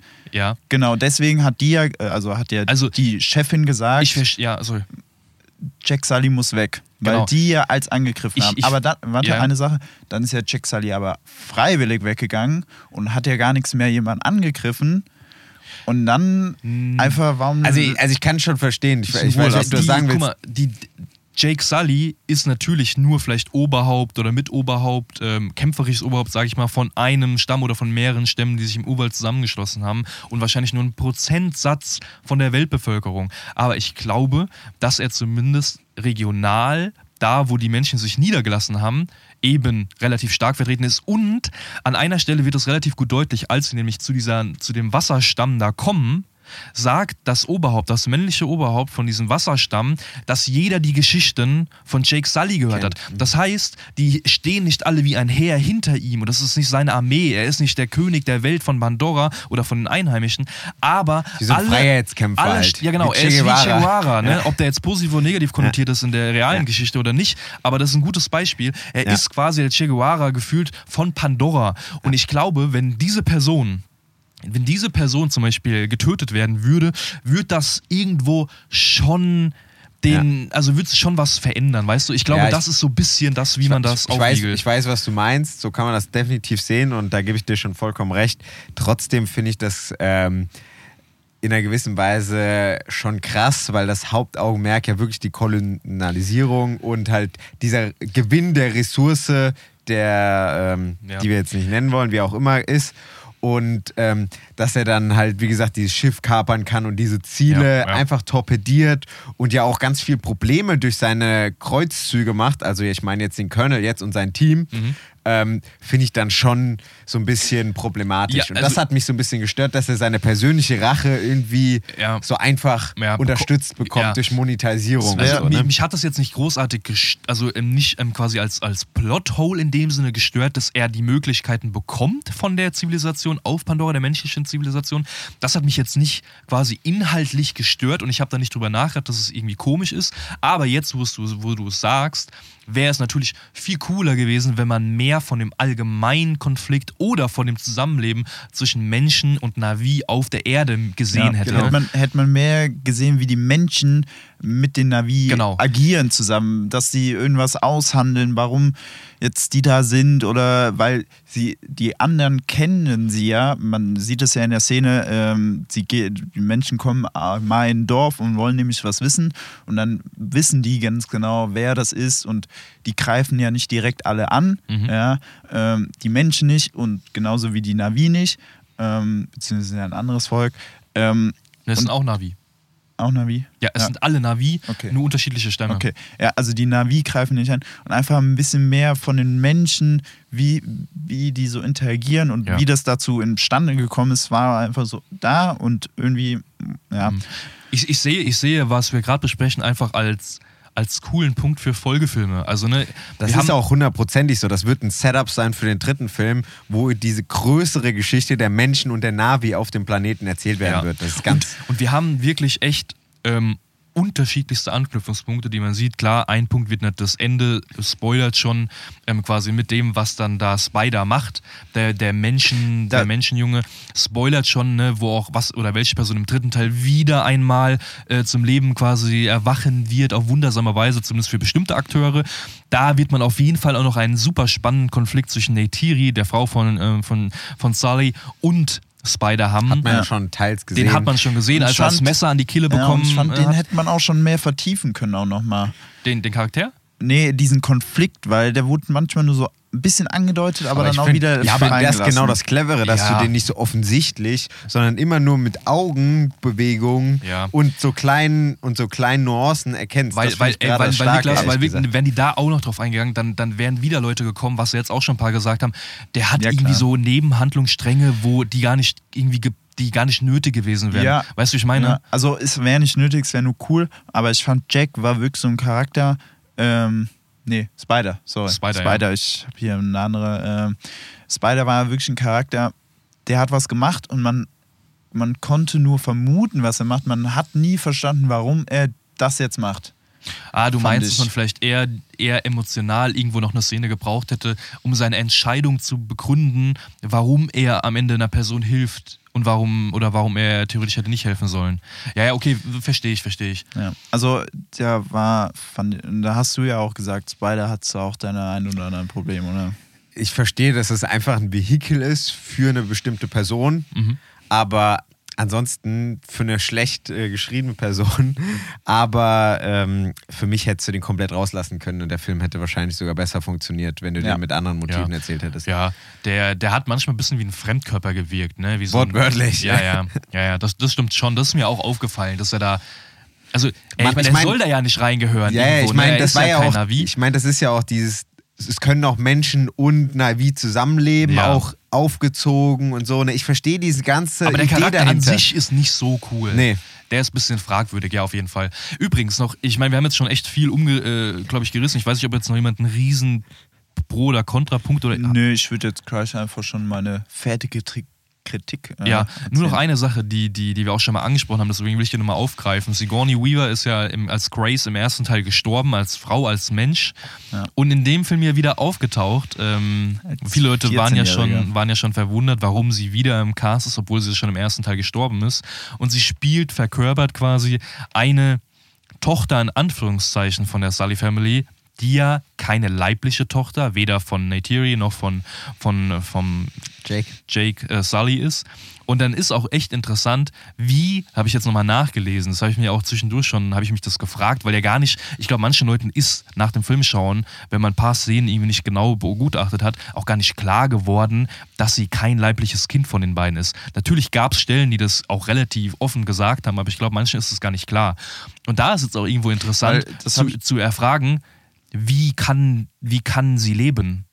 Also wie kann die leben? Wer hat das Kind ausgetragen? Weil Grace war im ersten Teil, soweit ich das weiß, nicht schwanger, man hat keinen Babybauch gesehen und sie ist ja gestorben. Das haben die auch im Film ja gesagt. Genau, und konnte ja nicht in einen Navi, äh, der, die Seele konnte nicht auf einen Navi-Körper transferiert werden. Und dann ist irgendwo die Frage, wo es auch zwei, drei verschiedene Theorien gibt, wie sie jetzt leben konnte. Ja, Ja, das fand ich auch. Die haben das so ein, zwei Mal angerissen mit äh, Kiri heißt sie, also die Tochter, Aha. über die du ja geredet hast. Und ähm, über die Mutter und mit ihr ist ja irgendwas. Und das haben die nur so in zwei Szenen jeweils kurz angerissen und dann haben sie es auch wieder nicht mehr erwähnt. Ähm, Thema, sie darf einen Baum nicht mehr anfassen. Ähm, das ist einfach, ich, ich gehe davon aus, ähm, wie, heißt, wie heißt der Gott auf diesem Awa. Ava. Äh, wow. Ava hat sie erschaffen. Ja, das- genau, das ist, das ist somit die, und, mit das die einfach, größte Theorie. und das einfach nur, damit Sigourney Weaver in Teil 2 mit dabei ist eigentlich. So. ja, keine Ahnung, ob also so, ob das Ich glaube, der wollte, James Cameron wollte Sigourney Weaver wieder dabei haben und dann hat er sich überlegt, wie kann man das machen? Und Ja, aber dann ich- ich macht find- man hier ich Also find ich das finde die, ich find die. Charaktere eine coole, coole Idee. Ich mag auch find- Kiri. Ich sagen, Kiri ist Kiri mit einer der, der ich vielschichtigsten, cool. coolsten Charaktere Also in dem so ganzen ist Ding. ja ne? nicht. Nee, ist halt ich, nur also, die Sache, Ja, aber das, das sind so Sachen, das macht bei mir, also du, weißt du, du legst es für dich subjektiv eher so aus als irgendwie als Komplikation oder als Ja. Problem irgendwo. es kann ja auch Für noch mich, für mich toll ist es aufgelöst eher, werden. Genau, für mich ist es eher was, wo ich mich freue, wenn es eine Erweiterung bekommt. Weil dadurch, dass sie vielleicht irgendwo von AWA irgendwie geboren wurde, und man überlegen könnte, ist Norm Name. vielleicht noch irgendwie doch der Vater, weil da gab es zwischen Grace und Norm im ersten Teil irgendwie eine Rom Romanze vielleicht, was ja glaube ich auch so schon auch relativ deutlich gezeigt wurde ab und zu mal. Und das Interessante ist ja, es ist ja nicht nur so, dass es belassen wird dabei, dass da irgendwie äh, ein Weise quasi ist, der von der Familie mit aufgezogen wird, aber ein Navi ist und die Eltern waren beide keine Navi, also alles ein bisschen komisch, sondern das Ganze wird ja schon weitergesponnen, wenn man genau aufgepasst hat, weil Kiri ist die, obwohl sie im Grunde fünf Finger hat, obwohl sie kein ursprüngliches Navi-Wesen ist oder zumindest äh, ke- keine Navi-Eltern hat, die sich am besten an neue Situationen und an neue Lebensbedingungen an, äh, anpassen kann. Sie ist diejenige, die sofort lernt, wie man mit den Wasserwesen reist oder schwimmt. Sie ist die, die am schnellsten schwimmen kann. Sie ist die, die am längsten die Luft anhalten kann. Sie ist die, die äh, unter Wasser irgendwie, keine Ahnung, was macht. Sie ist die, die am Ende quasi ähm, ihre ganze Familie rettet, indem sie diese, ne, diese leuchtenden Dinger da irgendwie heraufbeschwört. Und sie ist die, die anscheinend eine direkte Bindung mit der Natur zusammen scheint, was ja alle Lebewesen da haben. Ne, da haben wir schon mal drüber geredet, dass die Navi eine super enge Beziehung auch körperlich zur Umwelt haben und zu den Pflanzen. Aber sie setzt halt nochmal eine Schippe drauf und man könnte halt echt denken, dass sie irgendwie der neue Jesus oder der neue Messias ist, der Ja. da irgendwie ähm, in, in das Spiel mit die reinkommt. Jungfrauengeburt von Maria und ja, die ich, das habe ich aber wirklich gedacht. Ja, aber ja, ja. es ist ja auch so. Und das also finde ich super interessant. Also ich gebe dir da auch vollkommen recht. Ich fand das auch viel interessanter und ich finde es auch ähm, besonders bei einem Franchise oder bei einer Filmreihe Mhm. äh, gut, wenn nicht alle Sachen direkt immer alles auserzählt wird und so Sachen auch nur angedeutet werden.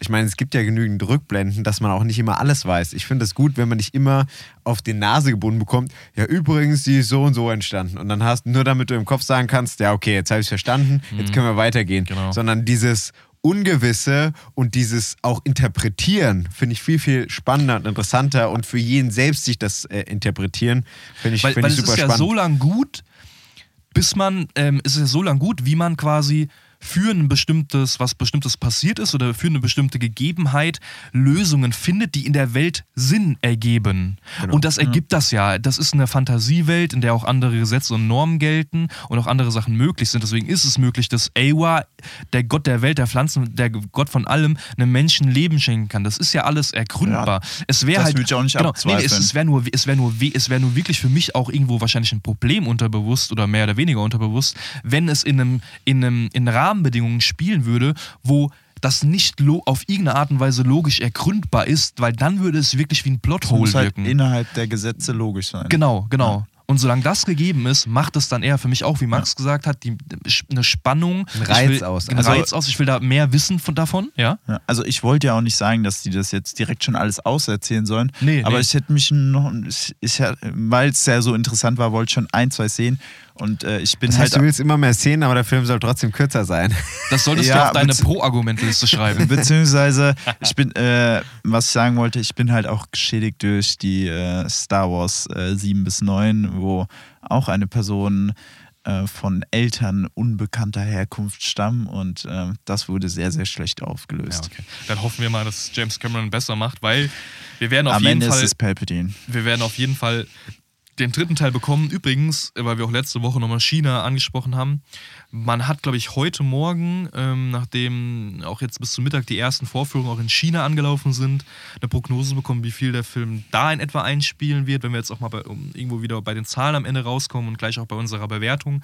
Ähm, uns wurde geschätzt, dass der Film ungefähr 350 Milliarden US-Dollar auf dem chinesischen Millionen. Markt Millionen. Also 350 Milliarden in China. Äh, Millionen, sorry, 350. 350 Ich glaube, Das wär's so geil. schnell wird dann kein Film mehr erfolgreich. nee. 350 Millionen US-Dollar einspielen wird in China. Nur mal so am Rande der Fakt, dass die Prognose aus Ballpark. China direkt, auch nicht von der europäischen äh, Basis quasi die, der Fakt. Aber ey, von mir aus, wir haben jetzt viel. Äh, Bevor, ich habe noch eine ja, Sache, ja. bevor wir nochmal zu der abschließenden ähm, ja, Kritik der jeweils Einzigen kommen. Und zwar, das ist ähm, vielleicht auch äh, für diejenigen, wir haben es mal kurz auch schon eben angesprochen, ähm, je nachdem, wo und wie man diesen Film schaut, kann diese ganze Seherfahrung echt variieren und auch die Bewertungen, denke ich, beeinflussen. Wir haben, denke ich mal, in einem äh, ziemlich guten Kino schon den Film gesehen mit einem guten Sound, mit einer guten 3D-Leistung, mit gutem HFR, ähm, mit sagen wir so, in der meisten Zeit äh, relativ ruhigem Publikum, die nicht die ganze Zeit aufgestanden sind. Ich kann mir aber durchaus vorstellen, wenn du entweder gar kein 3D hast, wobei das auch nicht so ein großes Ausschlusskriterium ist, aber zum Beispiel ein Beamer hast, der dieses HFR nicht so gut übertragen kann Mhm. oder einfach die Leinwand nicht so geil ist oder die 3D-Brille irgendwie scheiße ist, Ja. kann ich mir sehr gut vorstellen, dass sich diese ganze Erfahrung, weil das davon auch lebt, von dieser Seherfahrung. Ja. ganz schnell von einer 5, äh, also von einer 10 von 10 auf eine, keine Ahnung, 6 von 10 kommen kann, Auf weil, jeden Fall. weil dir das komplett diese Erfahrung des Visuellen raubt, Ja. was eigentlich meiner Meinung nach der Haupt-Selling Point deswegen, des Films deswegen ist. auch immer wieder der Appell, guckt euch das Ding im Kino an mit einem richtigen der größtmöglichen Soundsystem, auf der Leinwand. besten IMAX, Ja. haben wir alles schon erwähnt. Ich habe auch wirklich jedem, dem ich erzählt habe, ey, ich gehe in- ins Kino oder ne, jeder hat gefragt, wirklich, die Leute haben wirklich proaktiv gefragt, Soll ich, muss ich. Ja, ist der Film gut? Weil das ist normalerweise bei Filmen nicht. Also mich haben das Leute gefragt, die jetzt nicht so die Kinogänger oder Film, Filmschauer sind. Sowohl auf der Arbeit, als auch im Freundeskreis, als auch im Familienkreis wurde ich gefragt, ey, wie war der Film und so. Und ich habe überall gesagt, übergeil, aber schaut euch das Ding im Kino an. Auch Leute, wie zum Beispiel mein Vater, der gesagt, ah, hier drei Stunden, hm, keine Ahnung, soll ich mir das jetzt im Kino wirklich angucken, das geben? Schau dir das da an, wirklich. Ich habe ja gefühlt das fünfmal wiederholt, genauso wie ich es jetzt gerade mache, weil ich wirklich Plädoyer. will, dass dieser Film Erfolg hat und dass die Leute den halt wirklich so gut wie möglich sehen können. Aber jetzt können wir auch gerne äh, noch mehr auf Zahlen übergehen und äh, zur Bewertung gehen. Wer will da anfangen? Mir ist das vollkommen Also wurscht. Wir- wir- willst wir- du nur die Bewertung sagen, weil ich habe mir noch ein, zwei Sachen aufgeschrieben. Ja, Also hau, dann, Abschlussplädoyer. hau, hau deine zwei Sätze raus und dann, dann will ich dein also, Fazit hören. also ich finde den Film wirklich ein spektakulärer Film mit, äh, also in Sachen mit großartigen Bildern und sehr schönen Sound. Also die Soundeffekte sind wirklich gut. Äh, gut inszenierte Action. Also man fragt sich wirklich ja, schon, wie haben die das hinbekommen? Die Handlung ist meiner Meinung nach sehr schwach und wirklich Standard. Aber dann habe ich mich zurückerinnert, wir hatten schon mal einen Film dieses Jahr, wo die Handlung auch dürftig war, Top Gun Maverick. Ähm, und deswegen habe ich gesagt, wenn man zum Beispiel wegen diesen Bildern, wegen der Action ins Kino geht, ist es auf jeden Fall ein fantastischer Film. Hat meine Erwartungen aber trotzdem halt wegen der Handlung ein bisschen enttäuscht. Ähm, da fand ich zum Beispiel Dune, wenn man den im Vergleich sieht, viel spektakulärer oder hat mich halt viel mehr äh, mitgenommen. Ich muss ihn wahrscheinlich auf jeden Fall nochmal zweites Mal sehen und ordentlich nachwirken lassen. Aber so länger der Film jetzt her ist, desto mehr man sich auch auf die Bilder nochmal freuen kann, desto positiver wird der auf jeden Fall. Und deswegen, obwohl die Handlung bei mir nicht so nahe, äh, nicht so positiv in Erinnerung ist, gebe ich den Film wegen den Bildern, wegen diesen äh, gut, gut inszenierten Action vier von fünf Punkten. Eine Stern? Vier von fünf Punkten. Vier von fünf Punkten. Okay. okay, Brand, willst du dann weitermachen? Nee, mach du weiter. Ich, ich, will- du willst die, die letzte Meinung. Okay, äh, passt eigentlich auch ganz gut. Ähm, ich will da gar nicht mehr zu, zu viel zu sagen. Wir haben jetzt äh, lange, lange Zeit hier über, die, über den Film diskutiert. Ähm, meine größten Punkte waren positiv dieser mittlere Teil, diese Welt, Pandora, dieses visuelle, auch der Ton. Ähm, die Soundtracks wurden aus dem ersten Avatar so ein bisschen gereviewt, ähm, aber ansonsten das ist einfach eine unfassbare Kinoerfahrung, die jeder erlebt haben sollte. Wie, wie wir gesagt haben, geht ins Kino rein. Äh, die zwischenmenschlichen Beziehungen funktionieren gut, sind ein paar echt emotionale Momente dabei, wo man, äh, zumindest ich, berührt wurde. Und ähm, auch wenn die Handlung vorhersehbar ist und die Action aber tatsächlich am Ende, auch äh, wenn sie vorhersehbar ist und die Charaktere jetzt nicht so gut sind, trotzdem unterhaltsam und du, gut dargestellt sind, macht das super viel Spaß. Äh, für mich ging der nicht zu lange. Ich hatte super viel Spaß dran. Ich habe lange überlegt, ähm, wo ich da lande. Das ist bei mir auch zwischen vier und viereinhalb, also wahrscheinlich so achteinhalb auf der Zehner-Skala. Im Endeffekt bin ich ein, äh, ein Shelf höher gegangen und äh, bin dann bei viereinhalb von fünf Sternen gelandet. Bei mir sind es Sterne. Hm. ja, und äh, Brent, du darfst dann äh, abschließen. Fünf von fünf. That, that's it, the ballpark is there. Also beide Avatar-Filme 5 von 5. Beide fünf von fünf. Wir haben schon vorher, wir haben vorher schon gespaßt, äh, als wir in der Schlange zum Popcorn ähm, anstanden, dass der Brandon seine Bewertung schon vorher formuliert hatte, also die 5 von 5 Sterne, und quasi einen, ähm, einen geplanten Post bei Letterboxd abgesetzt hat, bevor er überhaupt in den Film gegangen ist, den er nicht mehr anfassen muss. Ja. Und es hat sich bestätigt. Ja, Also deine Erwartungen wurden erfüllt, kann man sagen. auf jeden Fall. Du bist ja mit hohen Erwartungen reingegangen und wurdest. mit äh, noch höheren Erwartungen, äh, noch höheren, ja, mit noch höheren Emotionen bin ich rausgegangen. Also wurdest belohnt äh, höher, als du dir hättest erwarten können. Genau. Das ist sehr gut. Ich glaube, das ist ein gutes äh, Abschlussfazit. Äh, geht in den äh, Film rein. Ja, jetzt in der Jahreszeit, glaube ich. Ihr habt eh ähm, nichts zu tun. Ich wollte gerade Ja. sagen, die meisten haben bald langsam Urlaub oder freie Zeit. Es ist arschkalt draußen. Und ähm, genau, geht vor, vielleicht nochmal auf Toilette. Dann müsst ihr auch nicht während des Films auf Toilette gehen und die Genau. Mitzuschauer des Kinos nerven. Alles klar, nächste Woche äh, Rückblick 2022, unsere Top 7 Filme, Top 7 Serien. Und bis dahin. Genau, Haut da rein. müssen, müssen wir noch ein bisschen Filme gucken. müssen wir- Das stimmt. Adios. Schade, ciao. Ciao.